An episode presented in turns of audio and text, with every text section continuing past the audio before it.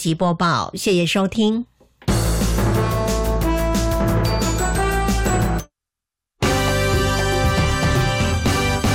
教育广播电台全国调频网收听频率：台北、桃园及高屏地区一零一点七，基隆一零零点一，宜兰、彰化、台中、云林一零三点五，新竹、苗栗一零三点九，南投九八点一，嘉义、台南一零七点七，恒春九九点三，花莲一零三点七，玉里一零零点三，台东一零二点九，澎湖九九点一，金门八八点九，马祖九一点五。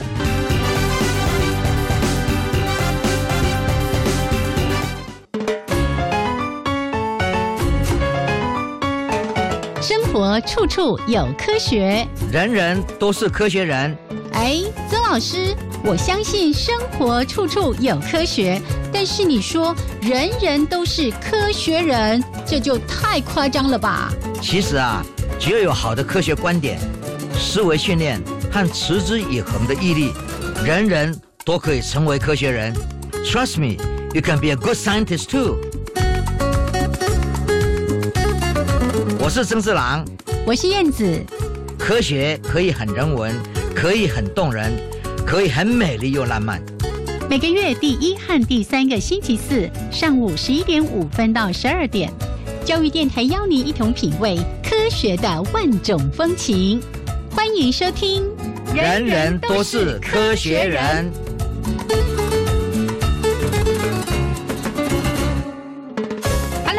的听众朋友们，大家好，欢迎收听教育电台的《人人都是科学人》，我是燕子，我是曾志郎。Hello，曾老师好。哎，你好，你好。嗯嗯。哎，看拍谁哈？给他去留啊，烧香烧香。这个声音有小花糟精哦。哎，跟大家一样，嗯嗯最近天气实在变化很多，是忽冷忽热。嘿，哦，等下可不小心，给我轰杀掉好啊，所以呢，喉咙就开始有点不正常了。哎，哎，不过也借这个机会提醒大家哦，最近这一波的流感嗯哼，其实还蛮严重的，是大家小心一点。不过老师你这样说，天气冷变化大，对不对？对我上个礼拜六、礼拜天还跑到山上去，哦，温度两度、三度，我就说、山下就已经很冷，我们竟然跑到高山上面去，屁屁错啊！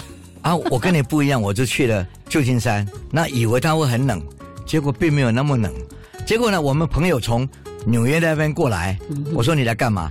他说回来加州度假。来避寒的，嘿，而且安娜啊，公他们那边房子都被封子被雪封掉了，是所以这个真是天下哦哦，变化很多。对然后我们看到我另外一个朋友他们在澳洲，嗯。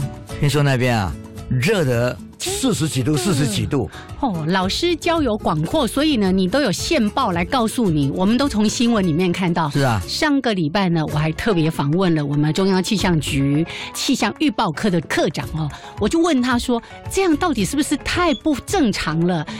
那个美加地区零下五十度，然后呢，澳洲四十七点几度，南北半球温差将近一百度，是啊，实在有够恐怖的。以前哦都很少看到这么一个剧烈的那那种，天气的大变，可是现在呢，真的是不得了。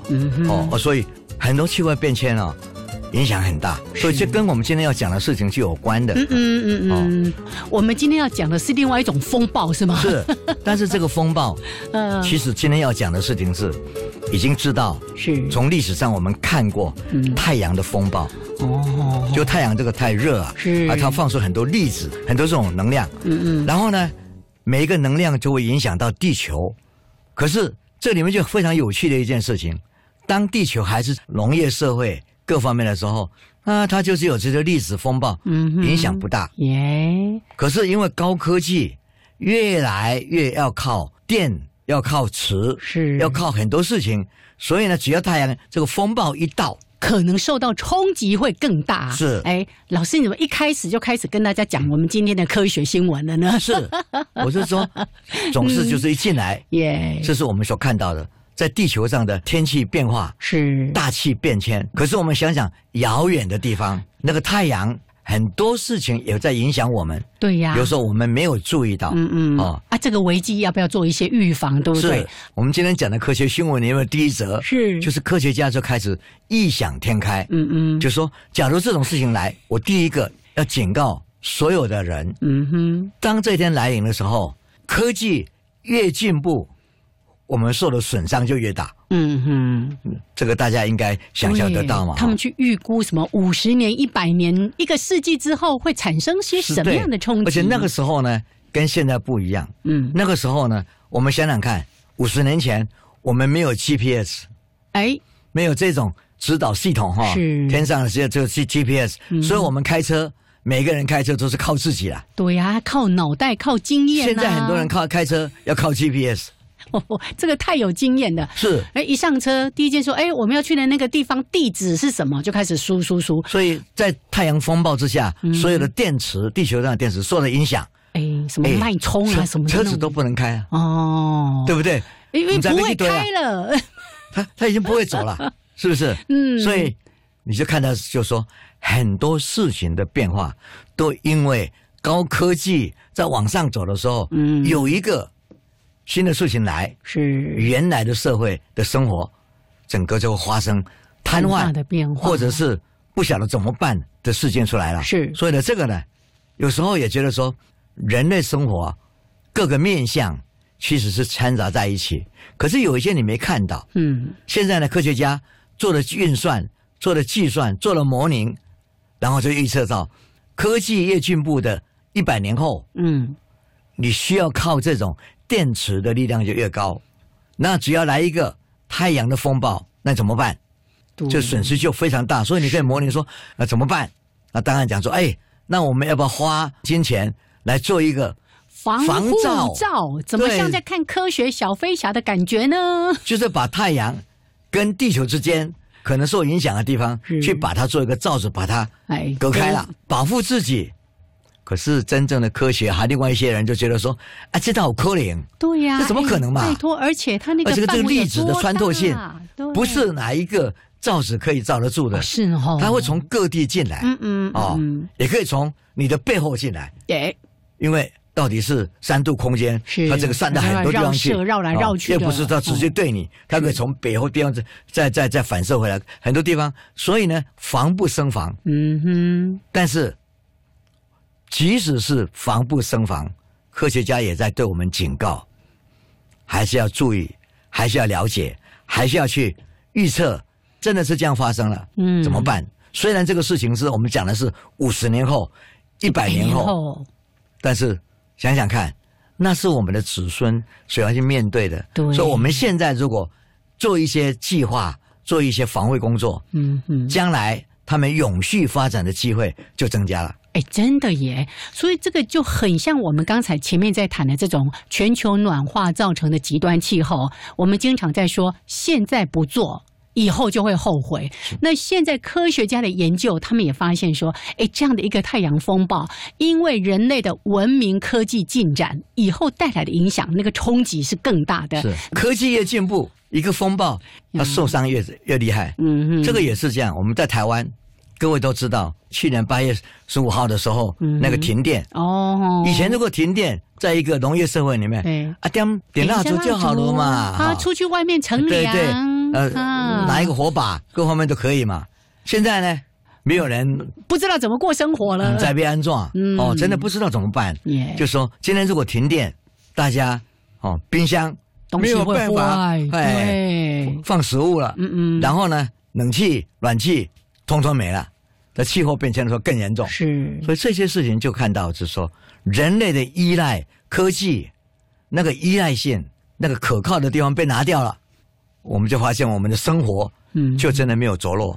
对，哎，所以在谈到关于全球暖化啦这些问题的时候，我们就在说两个很重要的面向，一个是怎么去减缓全球暖化的问题，一个就是人类的生活怎么去调试，因为这个趋势看起来是不可阻挡哦，我们可以减缓它，但是整个全球大家这是一个共业啦，让这个地球越来越暖了，那生活怎么调整？所以有时候科学家真的要从各个方面，有一些科学家比较从行为、嗯。生活的方向去考虑，是。人性不太容易去做自我的规范。嗯哼，所以我们是今天讲说，改变你生活的方式啊，你要节能减碳，哈，共几个等等，对，讲是这样讲，大家也听得懂。呃，可是真正要去实施，家里的冷气很少不放，嗯，家里的暖气很少不打开，因为太冷嘛。太冷，嗯，所以这些东西都是在做。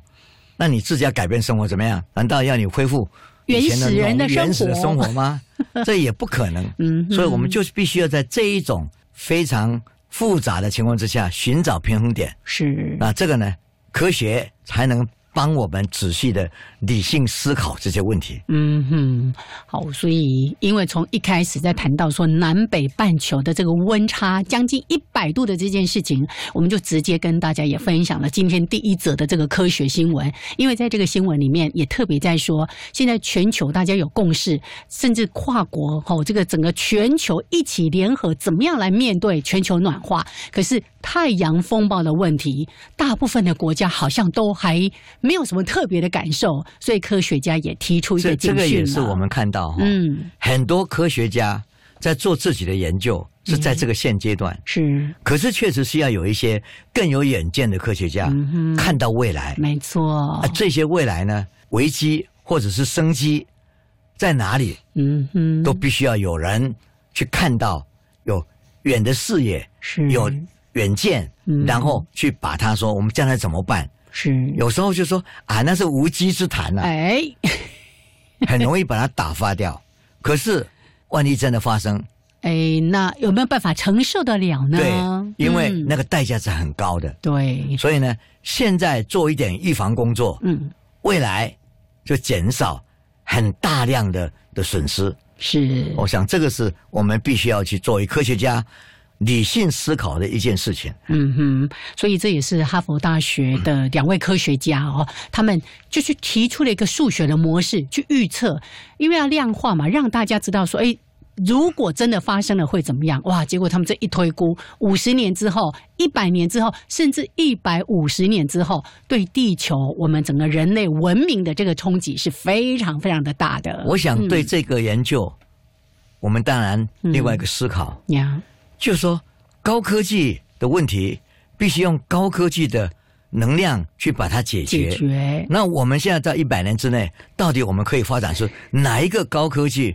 哦，除了是哪一个罩子一样把它罩住之外，我们的高科技，我们对电池的依赖性，嗯也许有其他替代的方案，这个可能的。是，但是也就是因为有这种警告，当你依赖到某一件事情上面，如果有风暴来，你就会发生影响。嗯如果你就说，哎，那我们可以寻找另外一种能量嗯来帮忙处理，说太阳的风暴，即使影响到地球的电池，嗯，也不会因此哦，瘫痪了整个生活。哎是好，所以这也是一个比较是看向未来的一个科学的研究，嗯关于太阳风暴的这个问题。好，这一则新闻我们就先跟大家说这边。对那待会儿呢，我们要跟大家来谈一谈，在全世界各地哦，很多的国家他们有一些啊、呃比较新的科技的进展，我们也会在节目里面跟大家来做一个浏览。另外呢，今天的主题时间，哇，曾老师要跟大家说故事。这个故事哦，我之前曾经听曾老师稍微提一下，因为你会提到说，你到世界各国去，你都会去一个很重要的地方，就是图书馆，对不对？对哦，我们待会儿也会跟大家来说这个故事。好了，那这个段落我们就先聊这边，稍微休息一下，一小段音乐之后，继续跟大家来分享科学新闻。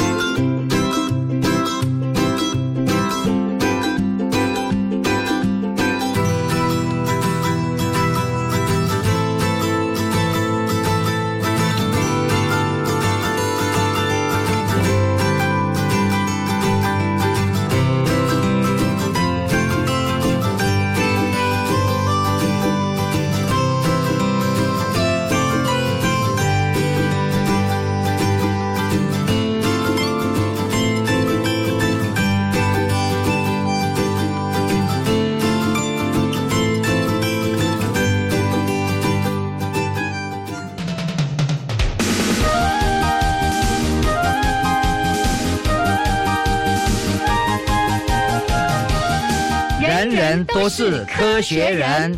Trust me, you can be a good scientist too.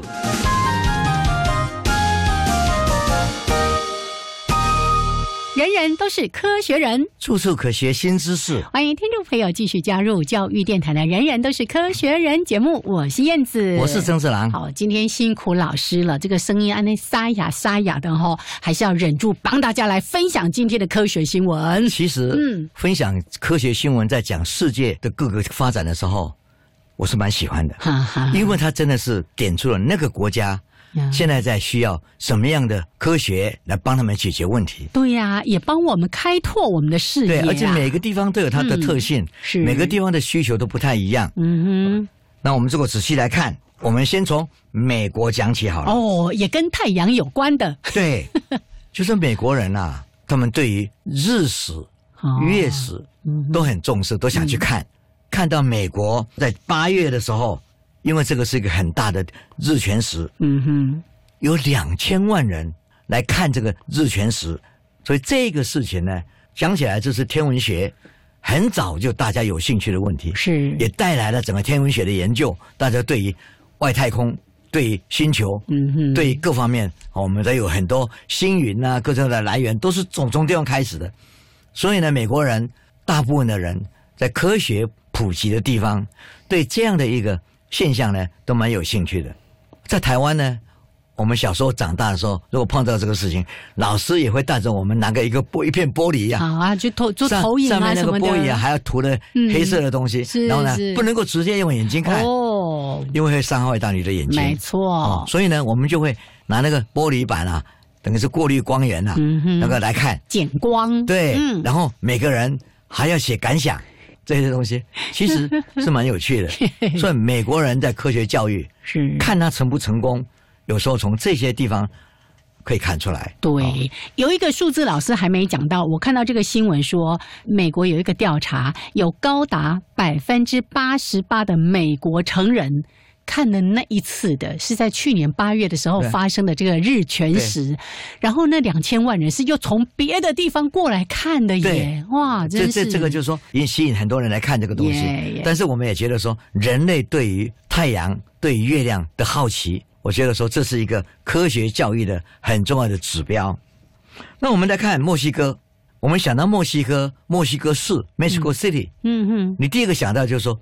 什么时候又地震了？哦，那边其实还蛮常发生的。历史上它常常发生。对。可是他们城市就盖在那个地方，好像是防卫啊，各方面到早期的时候，因为盖在那地方就一直要面对地震。嗯哼。所以三不果席，三不五时，我们就听到又来个地震。嗯。那当然就是地震专家就得去研究，到底为什么要得这么厉害，而且一摇房子倒塌的非常多的。嗯。因为它的地质非常的松软。呀，因为他说是古代的那种湖床的软质土，对，所以有点像我们在讲那种土壤异化的感觉，有没有？是啊，嗯嗯，所以呢，这些事情就是说，你看到这样的一个人民关心什么？嗯，关心的就是地震的预测呀，啊，地震怎么样来预防？房子的盖的时候要怎么样来盖的更好？哦，防震的一些工程，对，这些就是你可以想象得到。人们为了他自己的生活的安定，科学家为了让国家能够安定，他就必须要往这边走，去了解这些事。那我们再来看英国吧。哦，这个好玩哦，再送 baby，对不对？啊，送医院呢？八八八八八，这个车子在走的时候，万一碰到这个塞车啊，什么东西的，或者是要怎么样避免？所以呢，要很多开车的技术，所以他们是跟谁学。他们跟赛车选手哦，那些超厉害的一级方程式的对，嗯，然后一级方程式的这一个赛车比赛，在车子的怎么样架设，这个他们都有一定的技术，非常好的。哎，那个赛车是非常高科技的，所以他们把这一个高科技的整个嗯放在一个无人驾驶的这车上了，然后呢，咻就 就跑去了。哎，这真厉害呢！哦，哎，有一个。急救运输舱来再送 baby，对不对？对，所以这个东西就是我们看到，就是说英国人科技到一个地步以后，因为现在小孩子都生的很少，嗯，少子化是到处都是，是。那尤其越文明开发开发国家，小孩子生的比较少，所以每一个都是宝贝，嗯哼，所以你一定要好好的对他们来保护。那我们来看中国发生什么事？中国，我们想到中国，很多人都想到啊，啊，熊猫啦，对或者是叫做猫熊，猫熊或者熊猫啦。对，那这只熊猫呢，已经是列为 endangered species 啊、这个嗯濒危的物种。嗯，那我们现在发现，它主要是因为它的很多食物。栖地啦，栖地被破坏了，栖地的破坏，嗯。很多东西。那，从这个地方来看呢，它已经是越来越守不住，因为人类就是会去破坏。哎，因为一直开发啊，对。这里需要土地，那里需要什么？嗯那以中国这么大的一个所谓人口的群，嗯那开始做开发的工作的时候，哦。而且人贪婪，人想要争夺土地，是那这些地方呢，就会使得他所要需要必须要吃的这些竹子越来越不见了，而且它的品质越来越差。而且它的活动范围也会受限、啊。对，所以呢，今天就看到就是说，即使是一个濒危动物的保护，嗯喊了这么多年，是它还是继续在减少。哎，对耶。其实我看到这个新闻也吓了一跳，想说中国大陆在这些年，尤其我们就说那个猫熊的外交有没有？好像他们在这个部分已经着力很多了。可是看到这个结果，让人捏一把冷汗呐、是，嗯，然后我们再来看看阿拉伯联合大公国，嘿嘿，一想到他是有钱嘛，啊，杜拜，杜拜，所以他们现在干嘛？嗯。他们现在在发展 Uber 呃，不，不空中的计程空车计程车，嗯，这空中的计程飞机。对，哦，这样的东西就是说在试测测试了，还没有到达可以真正实施的地步。是是。可是我们想象，这个是未来。哎，我们说不是到街上去叫计程车，嗯，是到拿一个手机叫来，就是 一辆 两个人坐的小飞机这样子小飞机，让你一搭上去以后，无人驾驶的小飞机就飞上去了，看你要去哪里，嗯嗯，嗯这个都是未来。是，所以呢，我们想象太多的这种小飞机在上面也是蛮危险的。可是，所以你就必须要在规划出来航线，嗯哼，很多东西就要做预备。哦那个管理是更复杂的。是啊，嗯，然后我们再看最有趣的一一件一项新闻，今天最有趣的。趣的，就是印尼。那有个印尼呢，就是说动物相关的这个权利团体啦，是，哦，所以英国的一个摄影师去拍照嘛，对对，啊，那拍照的时候他好玩嘛，嗯哼，他就拿个相机就给了这个这个猕猴嘛，嗯哼哼，啊，这个猕猴就哎自拍下，自拍？哎，就拍到他自己。是，那这张照片变成为是一个猕猴自己拍的照片，哇！这一位摄影师那当然拿来展示啊。对。呀对呀，现在动物权利团体呢就来告提告了 这个摄影师。摄影师，说这不是你的权利，这个权利是属于那个猕猴的。猴子的，对啊，所以你说好有趣。世界的生活因为高科技呀，真的很多变化，连这种权利是谁的？耶，现在刚好是猕猴自拍的一张照片，虽然相机是英国人的，但是动物权利团体就说，那不是你的权利，他自拍的，嗯。拍的人才有这个，真的，对，有这个这这这拥有这张肖像权。智。慧财产权啊，对，你看看猕猴的智慧财产权，嗯，你可以想象得到吗？对，所以呢，我们今天谈的这些各国的情况，真的有前瞻性的，还有很有趣的、很悲哀的。我们看到熊猫慢慢的消失。没错，人类就是要在这各个地方去，以科学的方式来加以解决。好，所以这是今天呢，在节目的一开始，为大家分享的科学新闻。尤其在这边，我们一览了世界科技的进展，看到不同的国家，哎，就是一个多元的世界哈。哎，有人在报道关于他们的一些天文的奇景，大家哎去观赏的这个比例，有人就在关心说，哎，动物的一些权利啦等等的。好，那这是在节目的前半段跟大家分享的内容。那曾老师，我们待会儿呢，先来听一段音乐，还有两分钟的插播之后，为大家来分享我们的科学人观点主题时间。好。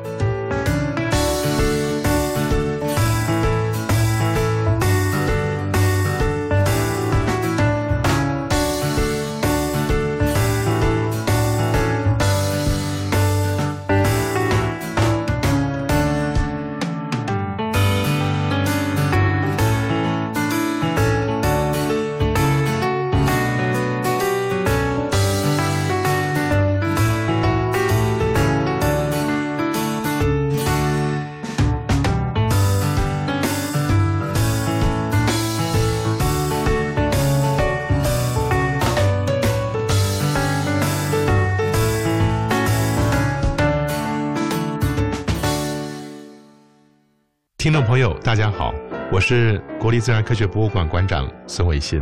大自然的知识上天下地无所不包。当我们走到大自然里面，仰观日月星辰，俯察万物大地，会觉得知识太丰富了。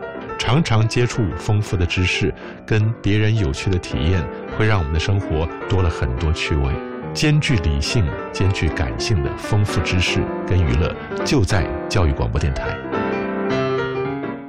老师，我毕业后想参加青年教育与就业储蓄账户方案。好啊，先去工作，往往能更清楚未来的目标，而且参加职场体验，政府每个月还会帮你存一万块作为未来发展的储蓄金哦。那我完成两到三年的工作体验之后，我还可以继续升学吗？当然可以，而且利用职场体验资历就能直接申请大学就读哦。青年教育与就业储蓄账户方案电话专线零二七七三六五四二二。以上广告是由教育部提供。我的同学因病失明，但他在经过重建技能培训后，和你我一样，喜欢园艺，喜欢烘焙，他也爱逛街，爱阅读，更用心投入工作。他失去的是视力，而不是能力。我是方念华，请支持有声书推展学会视障者就业计划，支持专线零二二三八九四九一五。加外加外，阿玛波拉，加根格玛西卡斯达斯，的加古拉布古列列。大家好，我是来自台东的胡代明，这里是教育电台。那罗哇那咿呀那呀哦哎呀，那是你呀鲁玛的呀恩哦，朋友们就爱教育电台。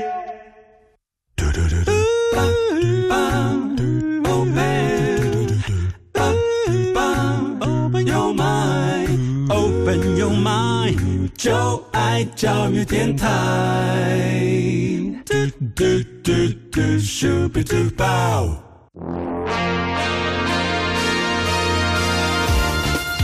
人人都是科学人，Trust me, you can be a good scientist too.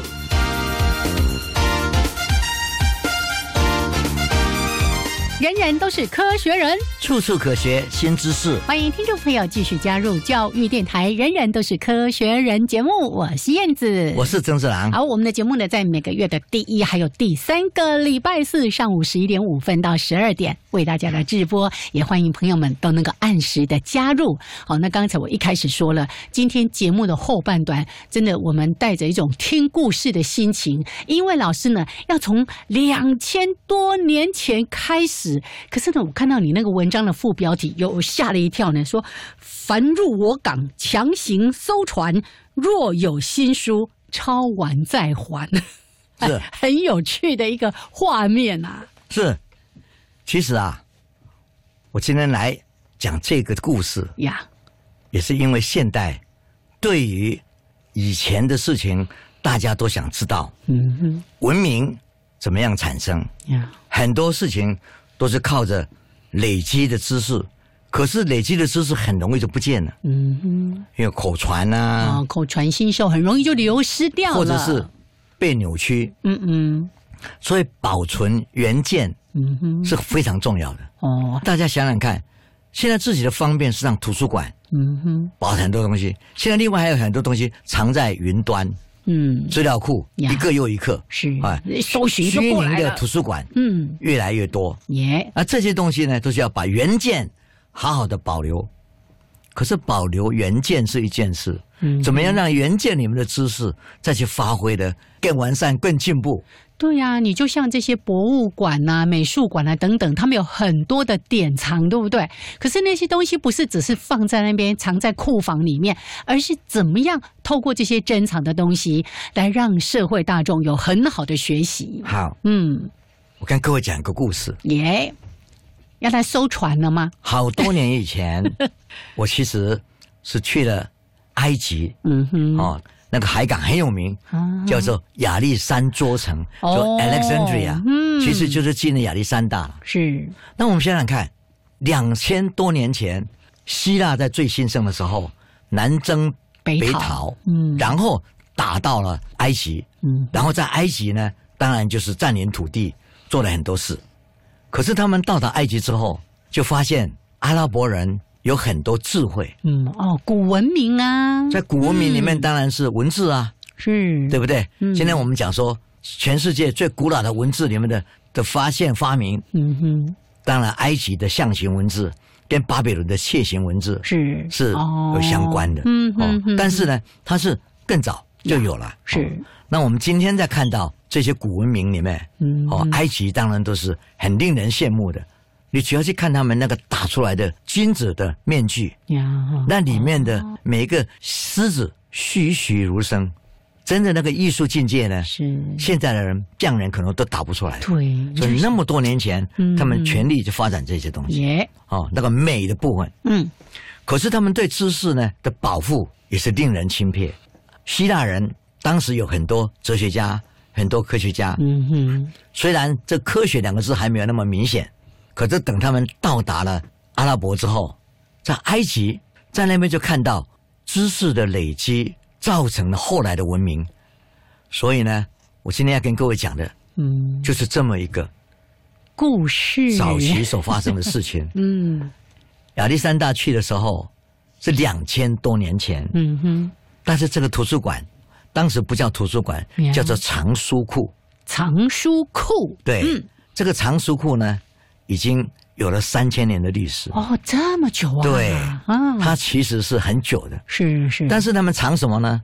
藏的就是当时没有书嘛，嗯哼，就是一些草皮，去找到好的材料，然后把它压平，然后在上面呢就可以画下东西，嗯。可以写下东西。是。所以这个草皮书一卷一卷保留在图书馆里面，这个早就有了。是，好感动哦，对，这里面收藏的东西真的很多，嗯哼，食谱啦，呀，啊呃呃呃，各地的书谱都有。嗯，然后这里面那个草皮书里面呢，各地的风情、嗯民歌，真的是收集的很周全。很多人写的评论，嗯。很多人写的他的想法，他各地生活不一样的思想，嗯哼，当时就是已经收集了几万卷，真的很了不起的。那么亚历山大帝跟这个有什么关系？嗯哼，他因为南征北讨，还很年轻，他三十九岁就过世。嗯嗯，但是在这之前，他当然是意气泛风花。花啊，嗯。然后就想说我要变成为世界最有 对啊，征服这个世界，对，然后我征服这世界，我要变变成最有名，然后呢流传万世，所以呢他很得意，就把这个攻击去跟他老师，他的老师就是亚里士多德，嗯哼，哦说，老师你看哦，这样是不是可以流传万世？老师就跟他讲，什么叫做流传万世？没有人长生不老，你走了，嗯哼，底下接起来的人，也许是另外一个国家，也许是另外一个蛮方的人过来把你抢了，嗯，那些地方又不见了，哪有什么永续发展的可能性？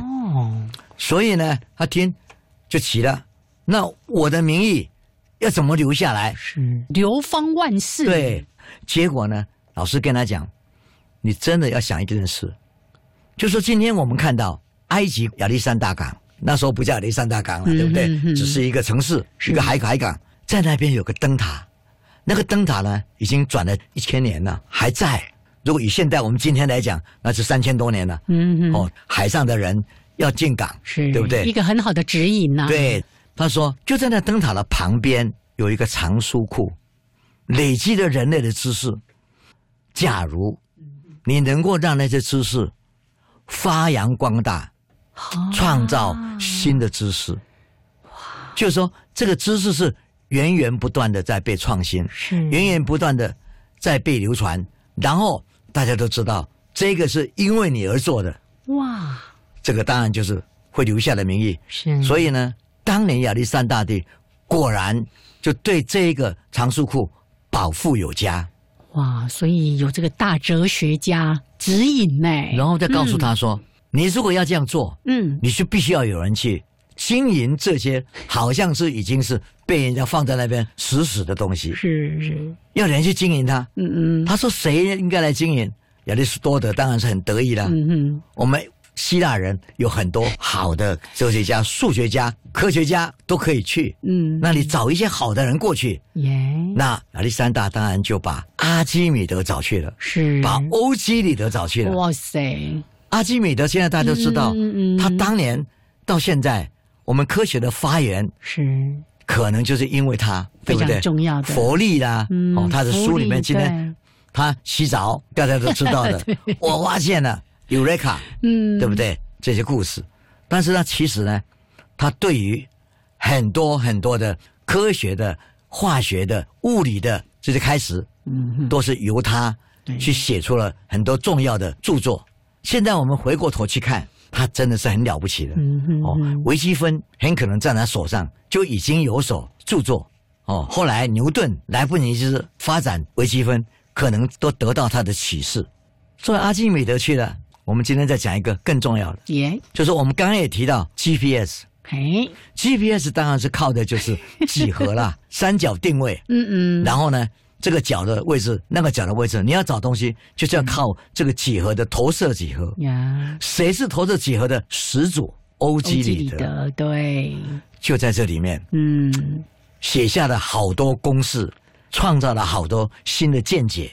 然后这里面呢，还有其他天文学家啦，地球是不是圆的？可能当时就已经知道。对啊，因为是不是绕着太阳啊？对啊，对，这早期这些人，嗯所以讲起来说，这个藏书库，嗯，因为亚历山大的努力，就使得这个藏书库的东西越来越丰富。其中呢，最有让我们今天感动的是当时的的君王颁了一个法令，就说只要有船只停到亚历山大港口来，对，嗯，船只一停泊，交换货物之外，最重要的是在什么事情？放水嘛，嗯。对不对？你要交税，你要做很多事，哦，是是，每一条船进来，嗯哼，你就会看到有那些军队带个文人、嗯。文官上船去，耶，那船长当然吓死了。我们没有欠税对对，对我们又没有偷运这个奴隶，我们又没有做一些坏事，绝对是合法的商船，对对对。对，啊，带安内亚。哎，他说：“不是，你卖家卖家，不要怕哈、我们只来问一件事：你们这个船上有人看书吗？啊，看书有犯法吗？对呀、看书有犯法吗？他说不是，我们想知道他看的是什么书。嗯哼，我们藏书库里面想比对一下，我们是不是已经有那本书？对，或者有一些我们所不知道的知识啊、对啊经历啊，如果是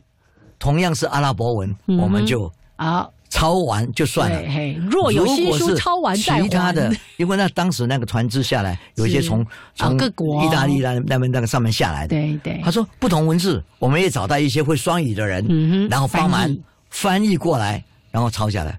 抄完之后，我们再还给你。嗯哼，你看这个工程有多大？这个图书馆已经认识到，知识不是拥有在这个本地，呀，它从各地来。对呀，是很开放的，，对，不管是哪一国来的外人到我这里来，我这个图书馆能够让这些有名的文人、有名的科学家发扬光大，这件事已经很了不起了。嗯再加上它的素材是从国外来的，所以知识从海上来，嗯这件事情就贯穿了几千年。呀，所以在这个地方，我们看到这个图书馆呢，拥有越来越多的知识。可是我们现在讲最后一点，后来它被烧掉。嗯嗯。哇，各位看电影《埃及艳后。嗯，》哦，Cleopatra，那时候他们为了很多战争，哦为了对。对，然后就把这个图书馆不小心也受到战火的波及，几千年之后，我们大家都知道，今天我们的拥拥有的知识的发源地就在那里。嗯，所以为了要纪念这个，联合国发起来的，是。大家集资花了六亿美金，帮他盖了一个新的图书馆，对，而且新的图书馆就盖在旁边。为什么没有盖在原地？因为挖下去都是宝藏，哦都是古迹呀，对，嗯。所以呢就移到旁边去。耶，移到旁边去以后，还是盖在海海边，因为那个海边的意思就是说，就让它通到海里面去，知识从那边来，知识也从这边出去。嗯哼，所以整个图书馆的建构现代，很现代，但是呢，旁边的墙上画的是各国的文字，包括我们汉字，在上面。对，老师还去过那个新的图书馆，在那边开过会，对不对？所以呢，我今天啊要讲的就是，各位听上面这一段，嗯就讲的说，知识的发扬光大靠人，靠好的科学家，嗯哼，然后知识发扬光大之后，所带来的整个现代的文明就是这样开始。耶，哎，所以一个图书馆的重要性，知识是人类所拥有的嗯，的一些概念。是的，哇所以老师在这边跟大家分享的是一个智慧之城，说到了在埃及的这个海港这样的一个图书馆，在三千年前就已经设立了。然后呢，这个亚历山大大帝还颁布命令说，你只要船进到我的港口，就要强行去搜船。他们并不是要去霸占的，还是怎样？就是说，哎，借我抄一下，让我了解一下有没有一些新的知识。所以若有新书，抄完再还。好，可是这边呢还有一些重点像老师刚才也提到说，那个知识不是只是放在那里，他们这边有很多的一些重要的应用等等的。我们待会儿还有一点点的时间，再请老师跟大家来分享。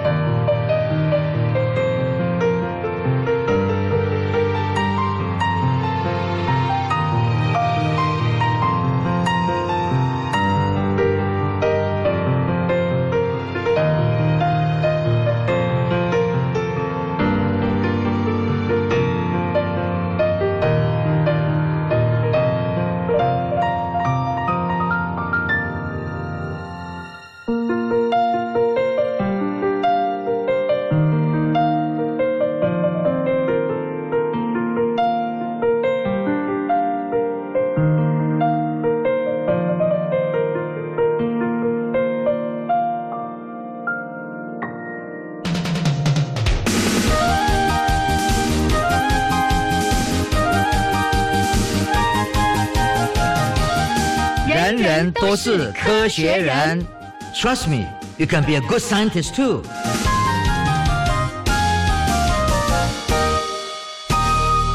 人人都是科学人。处处可学新知识。欢迎朋友们继续加入教育电台的《人人都是科学人》，我是燕子，我是曾志郎。对，嗯。我刚才听曾老师在谈这样的一个久远的故事，感受到说当时他们对于知识的敬重，对于智慧的一些渴求啊。，是，嗯，当时有一阵子，台湾在做数位典藏，呀，我刚好是哦。那个数位典藏第一期的嗯。负责人，是。所以呢，我们其实拥有很多新的知识，怎么样去用一个数位典藏，嗯。然后呢，影像，然后智慧财产权的财产的保护各方面，我们做了非常多的规格，我们做了非常多的贡献。嗯哼。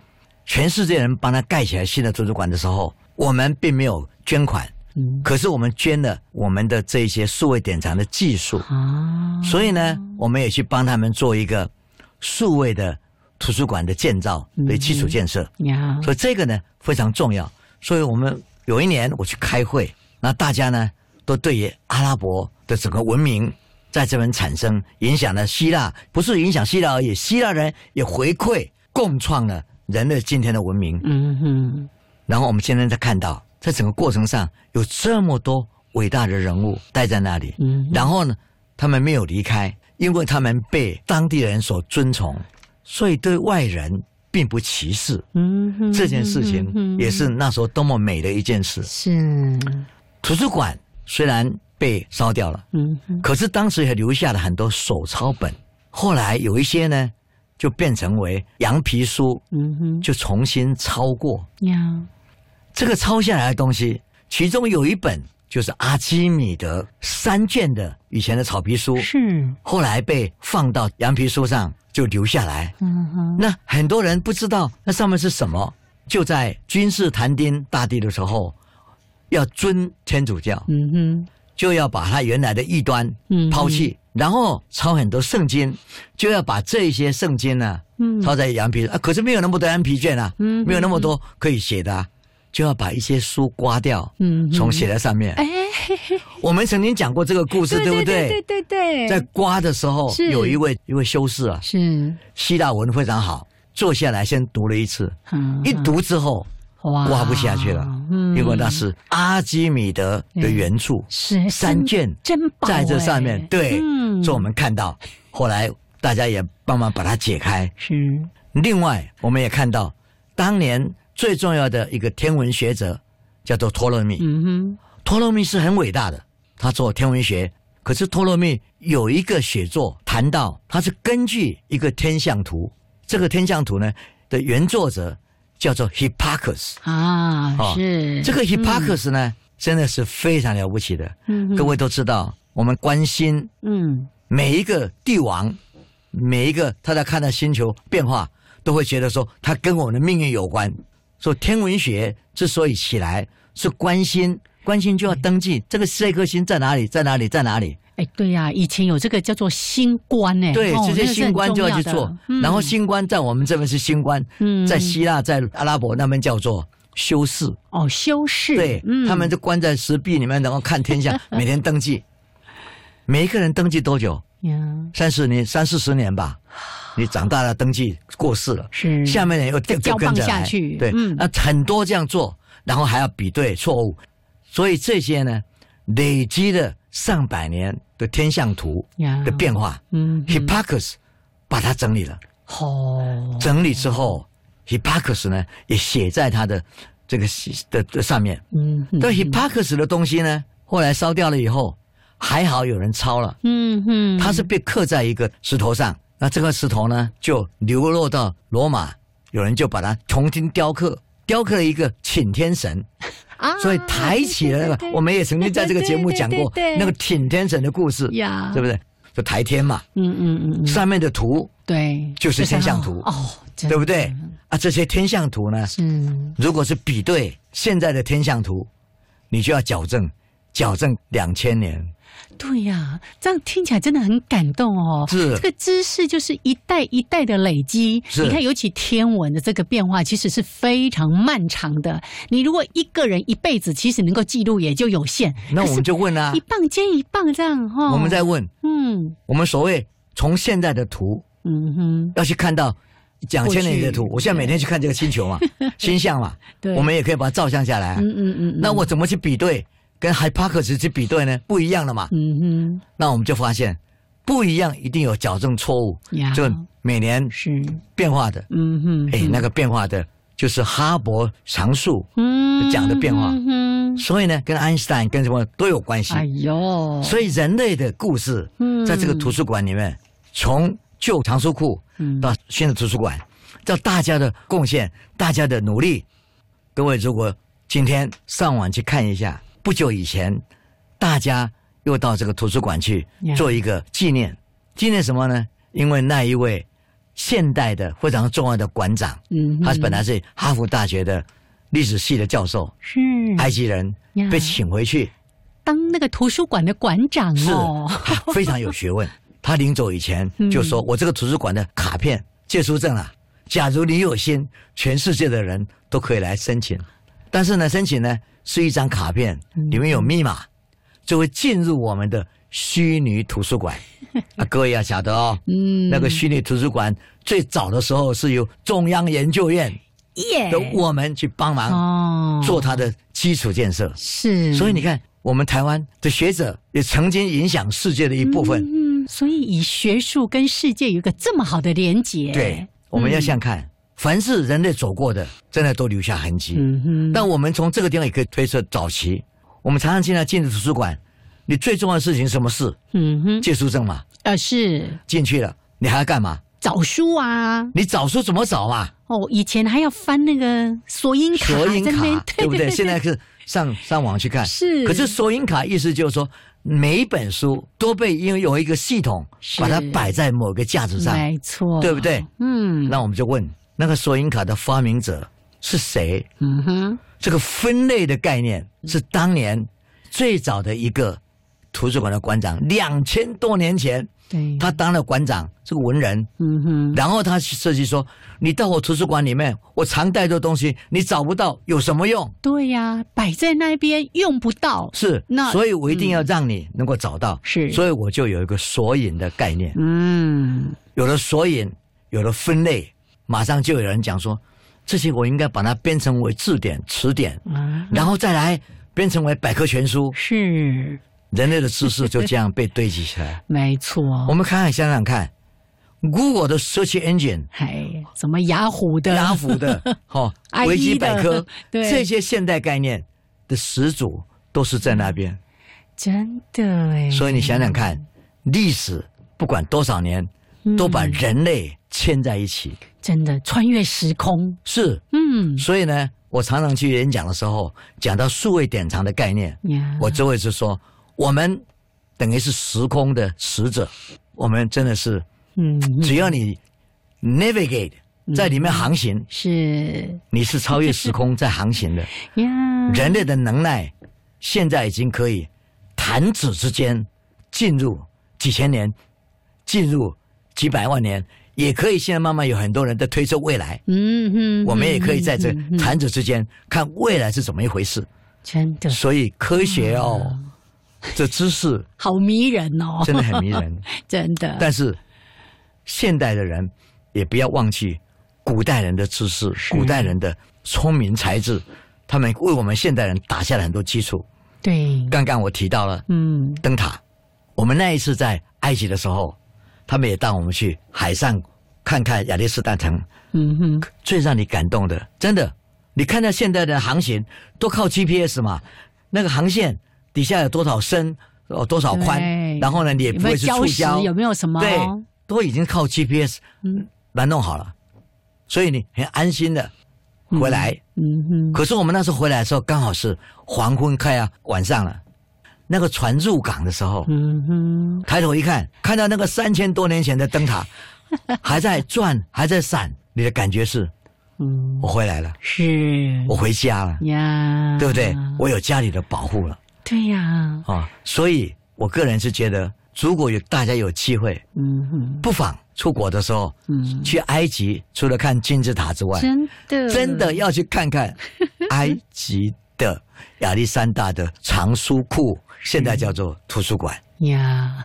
所以，当我们现在经常在说遨游在知识的大海中的时候，不要忘了，这其实也是得之不易，因为有这么多有见识的人，这么多科学家、文学家、学问者，这么多的努力。才为我们堆叠出了这么多、这么多，不管是知识或者是人生的智慧了。你如果要知道说，哎，土耳其、伊朗嗯那边的香料，然后我去煮低卡，要用哪种香料，你就到那个图书馆去查，啊，几千年前的食谱都还在。对对对对，那时候是怎么用，跟我们现在有什么不一样？是哈哈。嗯？说到这边肚子饿了，刚好吃午餐时间啦哈。好，来，今天呢听了非常让我们觉得好神往的一个故事哦，那种对于知识的开放，真的是没有彼此的成见哦，就像那个海纳百川一样，让这个图书馆这么样的知识丰富，那我们是不是每个人也要把这样的一个心胸给开放出来？嗯哎，太棒了！啊，我是常常这样想，各位如果有机会，应该读读我的文章，嗯因为今天没有办法把它全部讲完。耶，故事每个些情节，每一个想法，每一个当年在写这篇文章时候的感触，是。都在上面。有机会多看看《科学人》。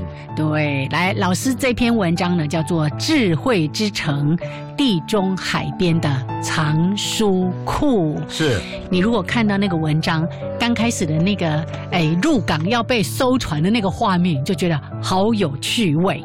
那这篇文章呢，是搜罗在远流出版公司所出版的《科学向脑看》。真的多读书，有益身心呐、来，今天的非常的谢谢曾老师跟大家分享的这么丰富精彩的故事，谢谢曾老师，谢谢大家。谢谢。嗯好，我们也跟大家说拜拜喽，好，拜拜，下次见喽。拜拜。